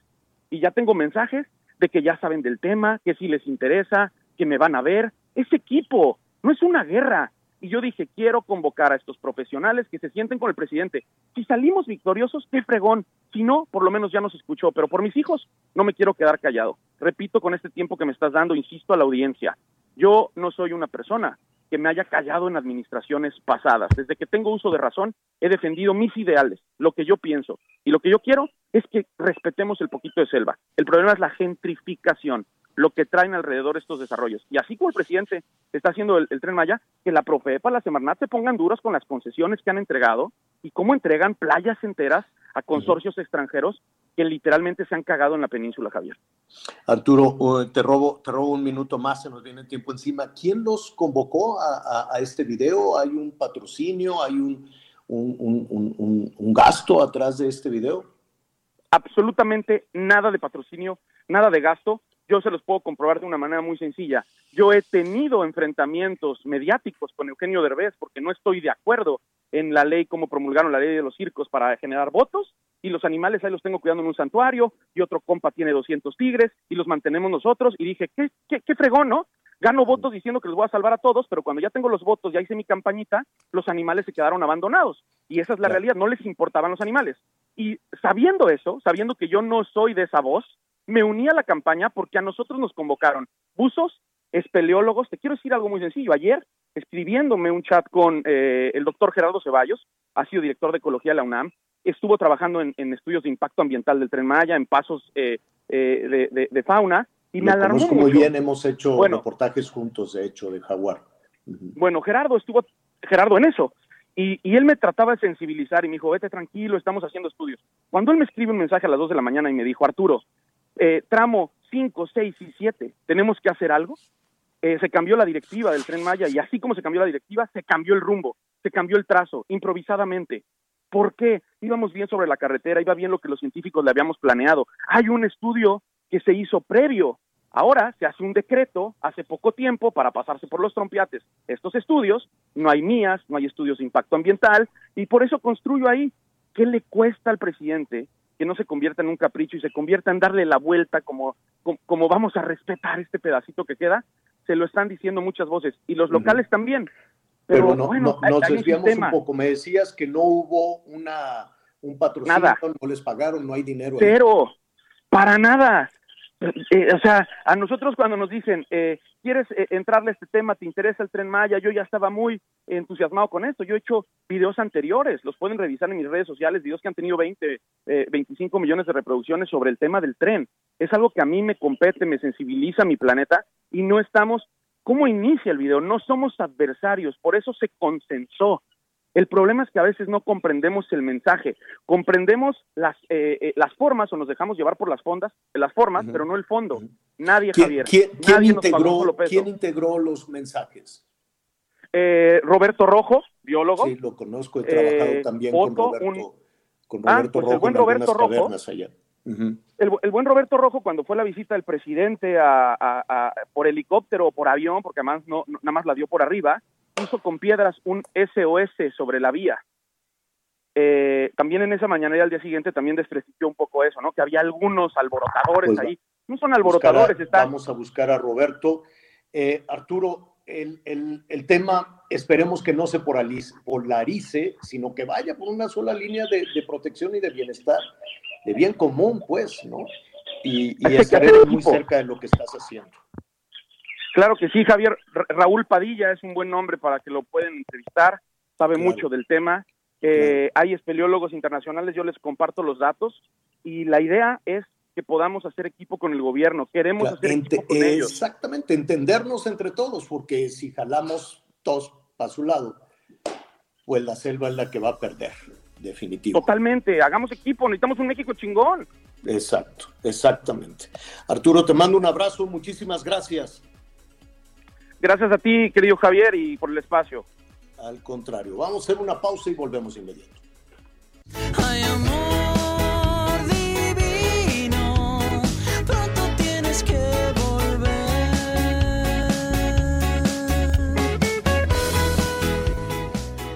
Conéctate con Ana María a través de Twitter, arroba Anita Lomelí. Sigue con nosotros. Volvemos con más noticias. Antes que los demás. Todavía hay más información. Continuamos. Las noticias en resumen. Un autobús que transportaba a 40 migrantes volcó en La Ventosa, Oaxaca, dejando un saldo de 10 personas lesionadas. No se reportan fallecidos. Brigadistas y voluntarios continúan las labores de sofocación del incendio que comenzó en la zona conocida como Milpillas del Bosque de la Primavera en Jalisco. El fuego ya fue controlado. La Conagua dio a conocer que este jueves 24 de marzo será suspendido el suministro de agua en 13 colonias de las alcaldías Venustiano Carranza, Gustavo Amadero y Azcapotzalco en la Ciudad de México. El motivo es la reparación de una válvula de 24 pulgadas en el acueducto de Ecatepec. El fotógrafo mexicano Yael Martínez es uno de los ganadores del concurso regional de la plataforma de fotografía World Press Photo 2022 y fue reconocido en la categoría formato abierto por su obra Floral del Tiempo, La Montaña Roja de Guerrero, realizada en 2021. Bueno, rápidamente al inicio del programa, pues había muchísimos eh, eh, comentarios. La conversación, en particular en redes sociales, tenía que ver con que en la mañanera se adelantaron a dar el informe de la inflación, que en su autonomía el Banco de México tendría que ser quien, quien lo informe, ¿no? Está, eh, eh, digo, perdón, que la inflación, de la, las tasas de interés, el incremento, el incremento en las tasas de interés que nunca nunca se anuncia desde el Ejecutivo porque el Banco de México es una instancia autónoma e independiente que tendría que hacer los anuncios y eso generó pues muchísimas suspicacias, sospechas, eh, muchísimos, muchísimos comentarios. Ya salió eh, en ese momento al paso de, de esta situación Dan, Daniel Becker. Ayer estuvimos aquí en este espacio platicando con él, el presidente de la Asociación Mexicana de Bancos, y pues habla, respaldan desde luego todos los banqueros la eh, autonomía del Banco de México. Eh, hablan de las expectativas de inflación que están este, ancladas con un Banco de México autónomo y que eh, con sus decisiones se adelanta precisamente a toda esta curva de inflación, ¿no? Dice que hay un sector bancario sólido. Em, ayer eh, nos decía Daniel Becker que tienen mucho dinero para el crédito, ¿eh? tienen mucho dinero para, para crédito, estarían esperando desde luego las distintas instancias e instituciones bancarias a que la gente se acerque y dice, tenemos lo que la, la, la, gente, los bancos ofrecen, pues es el mismo dinero de los ahorradores, ¿no? Entonces, eh, eh, es una buena noticia que se esté ahorrando casi 7 billones de, pesos, ¿no? 7 billones son 7 millones de millones de pesos. Entonces, de esta manera, lo, eh, se, se, supera de la, la, la, polémica que se había generado. Vamos viendo desde luego los otros comentarios. Eso es lo que está sucediendo justo ahora, justo en este momento en la convención bancaria. Bueno, hablábamos de los incendios. Eh, México, pues ya hacía Miguel esta, esta revisión continental, ¿no? Esta temporada de incendios, pues México es el que tiene el mayor número de incendios activos, por lo menos en esta parte del continente. Y es un asunto brutal. Parece que eh, todas las medidas que, que, se toman pues no, no han estado lo suficientemente coordinada, coordinadas, se bajan los presupuestos a los responsables, se crean nuevas áreas para la contención y, combate los incendios que está en la Conagua, pero pues ya no se sabe, eso se creó en el 20, se bajaron los presupuestos eh, sensiblemente a protección civil, a CONAFOR federal, veremos si estatal también, es decir, las brigadas que hacen esos esfuerzos titánicos, pues de pronto van trabajando con, con, con elementos eh, en ocasiones insuficientes. Hoy tenemos incendios en Tamaulipas en el cielo, que es una reserva bellísima. Tenemos incendios en el bosque de la primavera, de nuevo el bosque de la primavera en Jalisco. Tenemos incendios también en Morelos, en el Teposteco, que por cierto era un incendio enorme. Vamos a ver qué tanto se ha avanzado en ese sentido. El ingeniero José Luis Galindo es el secretario de Desarrollo Sustentable del gobierno de Morelos y me da muchísimo gusto saludarlo. José Luis, muy buenas tardes. Muy buenas tardes, Javier. Estamos aquí en Tepoztlán, eh, a la orden. Saludo ahí, con gusto a todo el auditorio y estoy para servirle. Eh, entiendo que de pronto, José Luis, eh, por, eh, hacen un esfuerzo enorme estas brigadas por la mañana y por la noche se prende de nuevo. ¿Cuál es en este momento la situación del fuego ahí en el Teposteco? Eh, acabamos de dar el corte informativo en punto de las once y media de la mañana, Javier, del día de hoy. Eh, comentarte para que se, eh, se tenga la referencia. El día de ayer cerramos con 95 hectáreas afectadas. El día de hoy a las once y media, eh, 105. Decirte que el día de hoy tenemos un 70% de control eh, y tenemos un 30%, eh, un 70% de control y de, de liquidación y tenemos 90% de control, perdón. Esa es la cifra que tenemos a las once y media de la mañana en el, en el último corte.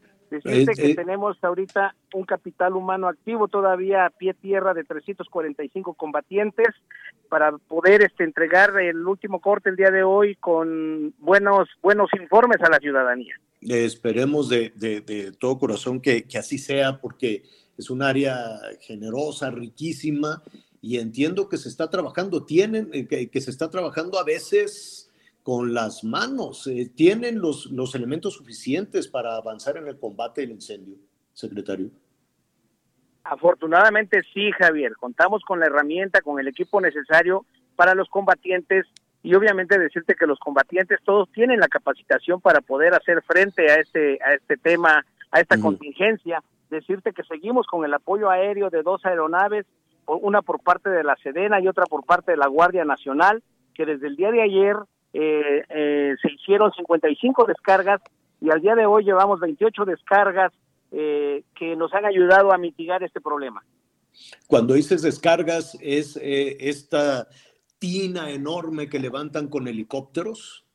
Es el helibalde que lleva el helicóptero, te digo, son dos aeronaves las que nos están apoyando.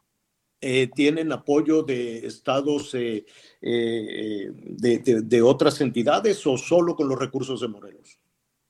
Eh, por el momento están traba estamos trabajando los tres órdenes de gobierno. Está acá la Coordinación Nacional de Protección Civil, está la Sedena, está la Guardia Nacional, por parte de la Federación también está eh, la CONAFOR, está Semarnat, eh, por un lado, y en, por parte del Estado está toda la fuerza de tarea, junto con el municipio a través de la Dirección de Protección Civil, que se, les, se le hizo frente desde el día de antier, que empezó a las 4 de la mañana este incidente, y decirte que al día de hoy tenemos un 90% de liquidación, de este control.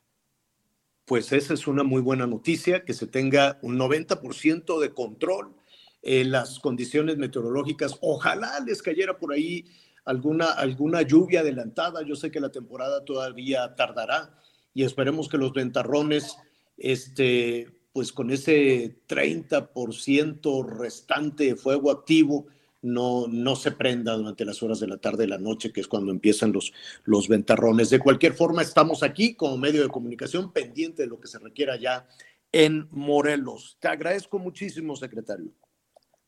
Muchas gracias, estoy a la orden. Gracias, es el ingeniero José Luis Galindo, el secretario de Desarrollo Sustentable allá en Morelos. Sí, ojalá avancen porque es, es una pena, el fuego eh, va devorando, va comiendo y es impredecible, de pronto puede cambiar la dirección y todo el trabajo que están haciendo las brigadas se va hacia otro hacia otra zona y, comienza a convertirse esto en un desastre. Oigan, en un ratito más vamos a platicar con nuestro amigo Carlos Mota para diferentes temas que tienen que ver con, con inflación, que tienen que ver con la tasa de interés, etcétera, etcétera.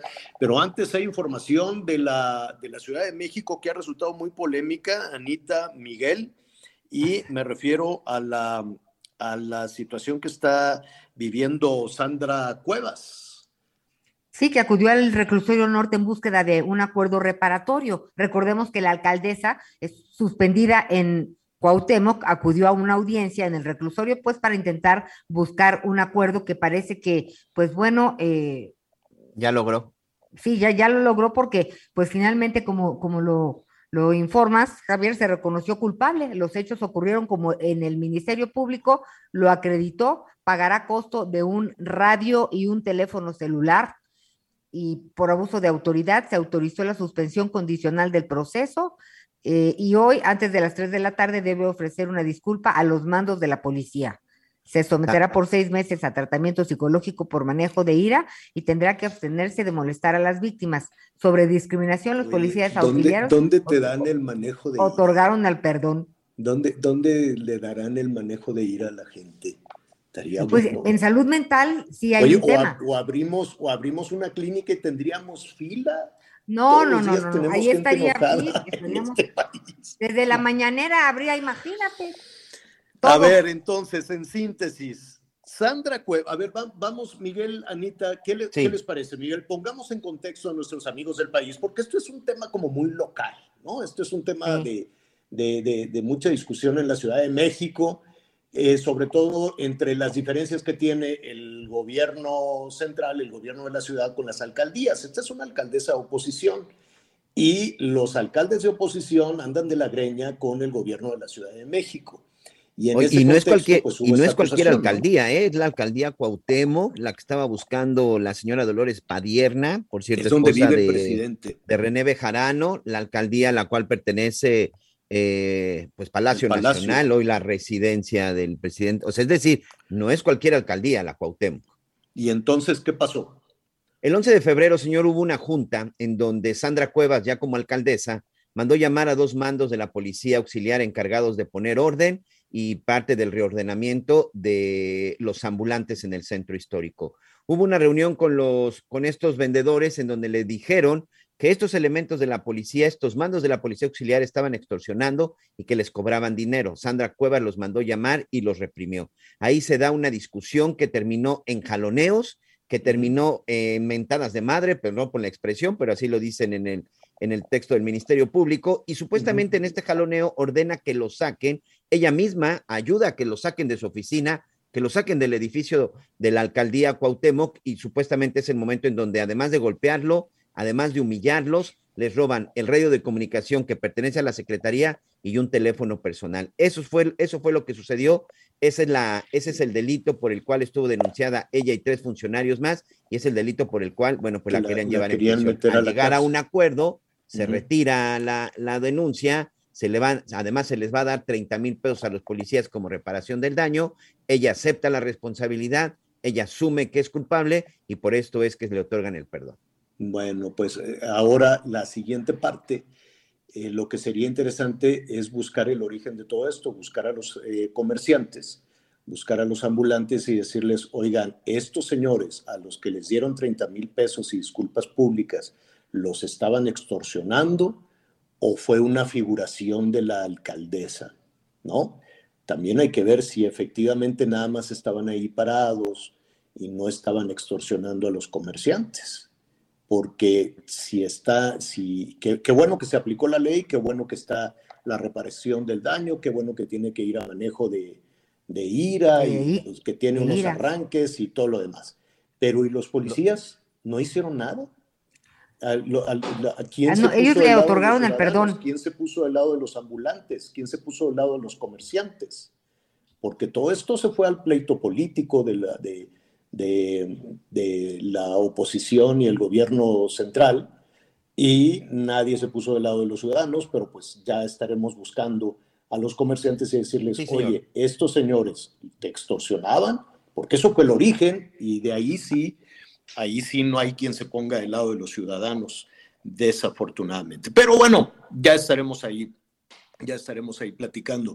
Oiga, ¿cómo hay temas? Está la convención bancaria, donde pues de alguna manera salieron al paso de todos los comentarios que, que, se suscitaron respecto a la autonomía del Banco de México con el anuncio que se dio en la mañanera. Está el tema de inflación. Hay tantos temas para hablar, como siempre, con Carlos Mota, que yo le agradezco muchísimo que esté con nosotros esta tarde. ¿Cómo estás, Carlos?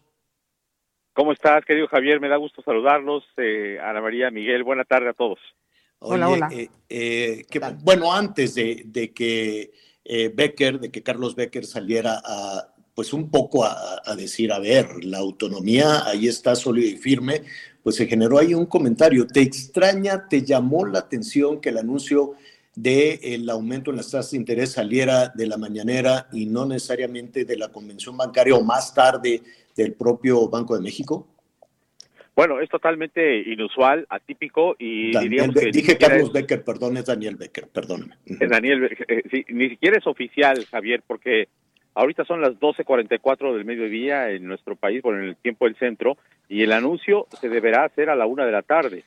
No sabemos si, si se confirme o no, esperamos que se confirma eh, y se suba a 50 puntos base la tasa de interés, en cuyo caso, pues, eh, eh, mira, para ponerlo en términos puros y llanos, pero todo el mundo aquí en Acapulco está diciendo que esto es un gran escándalo. No puede ser que el jefe del Ejecutivo adelante la decisión de política monetaria porque se supone que tenemos un banco central autónomo independiente. Y esto es algo que se está viendo violentado con este anuncio que adelanta el presidente López Obrador en la conferencia mañanera, lo que implica que en estas horas, ahora como estamos hablando, hay gente que podría estar ganando y perdiendo mucho dinero. ¿A qué me refiero? Cuando alguien tiene información privilegiada del mercado, se pueden realizar operaciones de arbitraje comprando y vendiendo, en este caso, bonos y obteniendo mucho dinero o obteniendo muchas pérdidas para quienes eh, pues están del otro lado. Y esto pues lo sabremos hasta que a la una de la tarde se confirme la decisión de política monetaria del, del Banco Central. Por eso es tan grave, por eso es tan escandaloso, por eso, eh, pues aunque diga Daniel Becker esto, la verdad no deja ningún buen sabor de boca, genera mucha incertidumbre sobre la real autonomía e independencia del Banco Central frente al Poder Ejecutivo, Javier. Que eh, desde luego que estaríamos entrando, digo, es muy serio este señalamiento, desde luego, de, los movimientos que un anuncio como este anticipado, pues pueda generar en el mundo de, del dinero, en el mundo de las inversiones. Es, es un asunto serio, desde luego, que, que evidentemente podría, podría escalar. Y yo sé que estaríamos entrando al terreno de las especulaciones, Carlos, pero esta, este, este anuncio eh, que hizo el presidente es porque le informaron o es porque de alguna manera hubo cierta presencia en la decisión que, que, que desde ayer por la tarde estaría tomando el Banco de México, cosa que sería pues también muy grave. Mira, ¿no? Mi- Mira, Javier, yo creo que debemos pensar o quisiéramos pensar que efectivamente alguien le informó por adelantado al presidente en la Junta de Gobierno del Banco de México, donde se toma la decisión de política monetaria, cada que se toma, eh, son los gobernadores quienes toman esa decisión, los subgobernadores, y también están ahí eh, el secretario de Hacienda, la secretaria de Hacienda está facultada para estar con voz, pero sin voto. Entonces, la verdad es que no podemos especular quién lo hizo, pero alguien le informó al presidente de la República cuando debió guardar sigilo completo al respecto, porque es una información tan, tan sensible que, como decíamos eh, anteriormente, se puede generar este arbitraje y pues generar ganancias y pérdidas para inversionistas de una manera muy grave. Entonces, sí, sin lugar a dudas, alguien le dijo y él tuvo información de primera mano para poder informarlo hoy a, a todo México. Y quiero pensar que es eso. Lo otro, eh, pues sería aún más grave, pero eh, pues hay que simplemente explicarlo cómo sería, que espero que no sea, y es que el presidente López Obrador le dijo a la Junta de Gobierno del Banco de México qué hacer con la tasa de interés eh, en esta decisión de política monetaria. La verdad lo dudo, pero bueno, ese escenario que esperemos eh, no sea, pues también podría tener alguna probabilidad ahí ínfima. Claro, eh, y, bueno, está dominando definitivamente sí o sí la conversación entre los eh, participantes en esta convención bancaria, aunque hay asuntos eh, que, que- que- son importantes en lo que está sucediendo ahí, desde la digitalización, la modernización, la cantidad de dinero que pueden tener los bancos, la ruta para, para que la gente se acerque a tener este, créditos, sobre todo después de dos años de pesadilla que se han vivido en, el país, Carlos.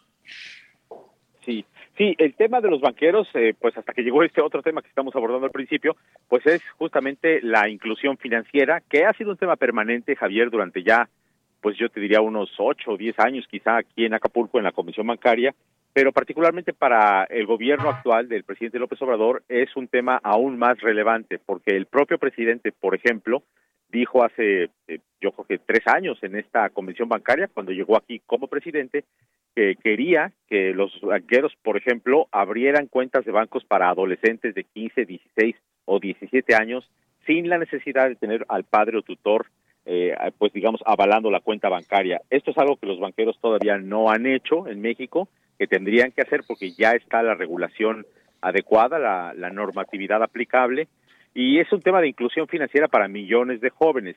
Ese y otros eh, temas de inclusión financiera, como ya sabemos, en comunidades apartadas, en municipios que no tienen sucursales bancarias, eh, a través de la digitalización, como bien dices.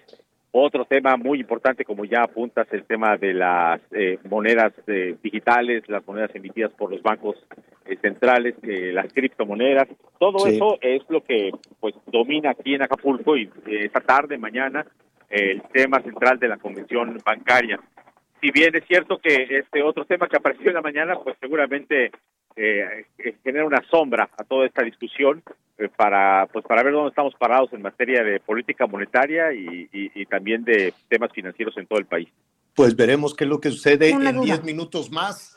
Y Una estaremos dudita. pendientes de tus redes. Felicidades por el éxito en TikTok, en Twitter. Este, Gracias. No, la, la verdad estás ahí arrasando en redes sociales, Carlos, cosa que nos da mucho, Bueno, pues los temas financieros gusto. para todos Oye, en todas Javier. las plataformas. As- Así es. Javier, Eh, Carlos, Anita, tengo dime una duda.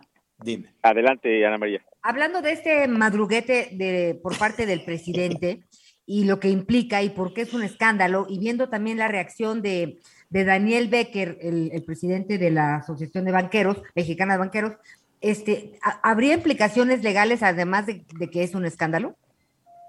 Mira, con la gente con la que he estado hablando, eh, me dicen que hay algo que analizar al respecto de las implicaciones legales y sanciones a quien pudo haber filtrado esta información, porque la ley del Banco de México es muy clara y sí señala que un miembro de la Junta de Gobierno que violente la secrecía de esta información tendría que ser separado del cargo. Pero bueno, como no sabemos quién lo filtró, eh, y la ley del Banco de México solo aplica a las personas que trabajan en Banco de México y no a otras personas de otras dependencias, pues podríamos enfrentar una laguna legal al respecto de esas implicaciones. Yo creo que vamos a estar durante estos días eh, analizando pues con abogados que sepan del tema, eh, cuál es la real implicación y eventual sanción, porque si hubo pérdidas y ganancias derivadas de esta filtración, pues vamos a tener seguramente gente que no le va a gustar lo que se informó en la mañana cuando ellos estaban esperando la decisión a la una de la tarde, Ana María. Ah, en cinco minutos más vamos a ver, vamos a, a escuchar lo que tenga que decir el Banco de México. Carlos, te agradezco muchísimo y si no tienes inconvenientes, te robamos unos minutos mañana. Al contrario, gracias a ustedes, un abrazo para todos y la audiencia. Gracias. Una michelada en nuestro honor. Gracias. Gracias. Bueno, muy bien, es Carlos Mota, con todo este análisis, él está ahí justo en donde, bueno, pues ya es un hervidero, comentarios en la Convención Nacional Bancaria. Ya nos vamos, Anita Lomelí, muchísimas gracias. Gracias, muy buenas tardes, Javier. Ah, no, ¿cuál? Espérame, ya andaba yo carreriadísimo. Todavía Ay, me tenemos estabas tiempo asustando. Todavía es que, tenemos chinga, tiempo. ahora sí no hice la jueves, hace calorcito. Jueves de ceviche. ¿De qué, ¿Un ceviche de qué te gustaría, Anita? Primero. Un ceviche de guachinango. Ándale, si va, está carísimo. no, bueno, pues entonces de- Huachinango. ok. De Taliapa. ¿Cómo se, Tú- cómo se llaman estas? ¿De qué? ¿Cómo? ¿Cómo se llaman estos otros pescaditos? Tilapia. Tilapia, tilapia. ¿Cuál taliapa? Ay, Anita, me da una taliapa, por favor. Pobrecita de mi familia, pero sí los quiero. Bueno, tú, Miguelón. Pues déjenme decirles que yo sí hoy, hoy sí es este tarde de, de ceviche. Desde muy temprano ya estuve por ahí picando la, la verdura y ya nada más lo vamos a hacer hoy de atún. Ándale. Ceviche No, de ¿sabes atún, qué dijo? La verdad te voy a, fresco te en- voy a en descubrir, Miguel. O atún de Javier, lata. Miguel dijo que él se va a vender micheladas en la playa y tacos de cochinita. Bye. Así dijo. Bueno, oye, atún de Oye, en lata. tiempo de crisis hay que o buscarle. atún fresco. No, fresco. No, no, fresco, fresco en cuadritos. Sí. Cuadritos ya con limón, aceite de oliva, ya y se dejó un ratito y ya nada más para echarlo con la verdura. Bueno, una Pepino, cilantro, su cebolla y su jitomate, señor. Bueno, bueno, pues yo ahí me invitan del, del cevichito y un coctelito de camarón mejor. Hay algo ¿no? rico, sí. Sí, un coctelito de camarón con unas tostaditas. ¿Y una chelita? ¿Una coronita o una cosita pequeña? Mañana, hoy todavía no. Ya mañana. Está bien. ¿Eh? Así, Bueno. lo, así lo dejamos. Oye, agüita. después de la una que Con el agüita de la anuncio que de los hizo. Diosito. Bueno, pues ya nos vamos. Anita Lomelí, muchísimas gracias. Gracias, Javier, Miguel. Gracias, Gracias. Miguel. Señor, buen provecho, Anita. Gracias. Buen provecho. Yo lo espero a las diez y media de la noche en Hechos Azteca 1. Que la pase muy bien. Siga con nosotros.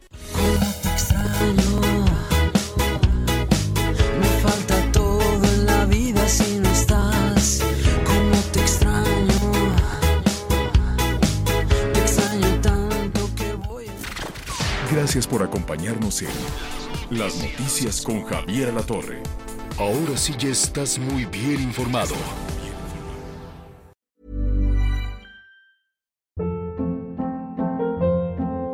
Hold up. What was that? Boring. No flavor. That was as bad as those leftovers you ate all week. Kiki Palmer here, and it's time to say hello to something fresh and guilt-free. Hello Fresh. Jazz up dinner with pecan-crusted chicken or garlic butter shrimp scampi. Now that's music to my mouth. Hello Fresh. Let's get this dinner party started. Discover all the delicious possibilities at hellofresh.com.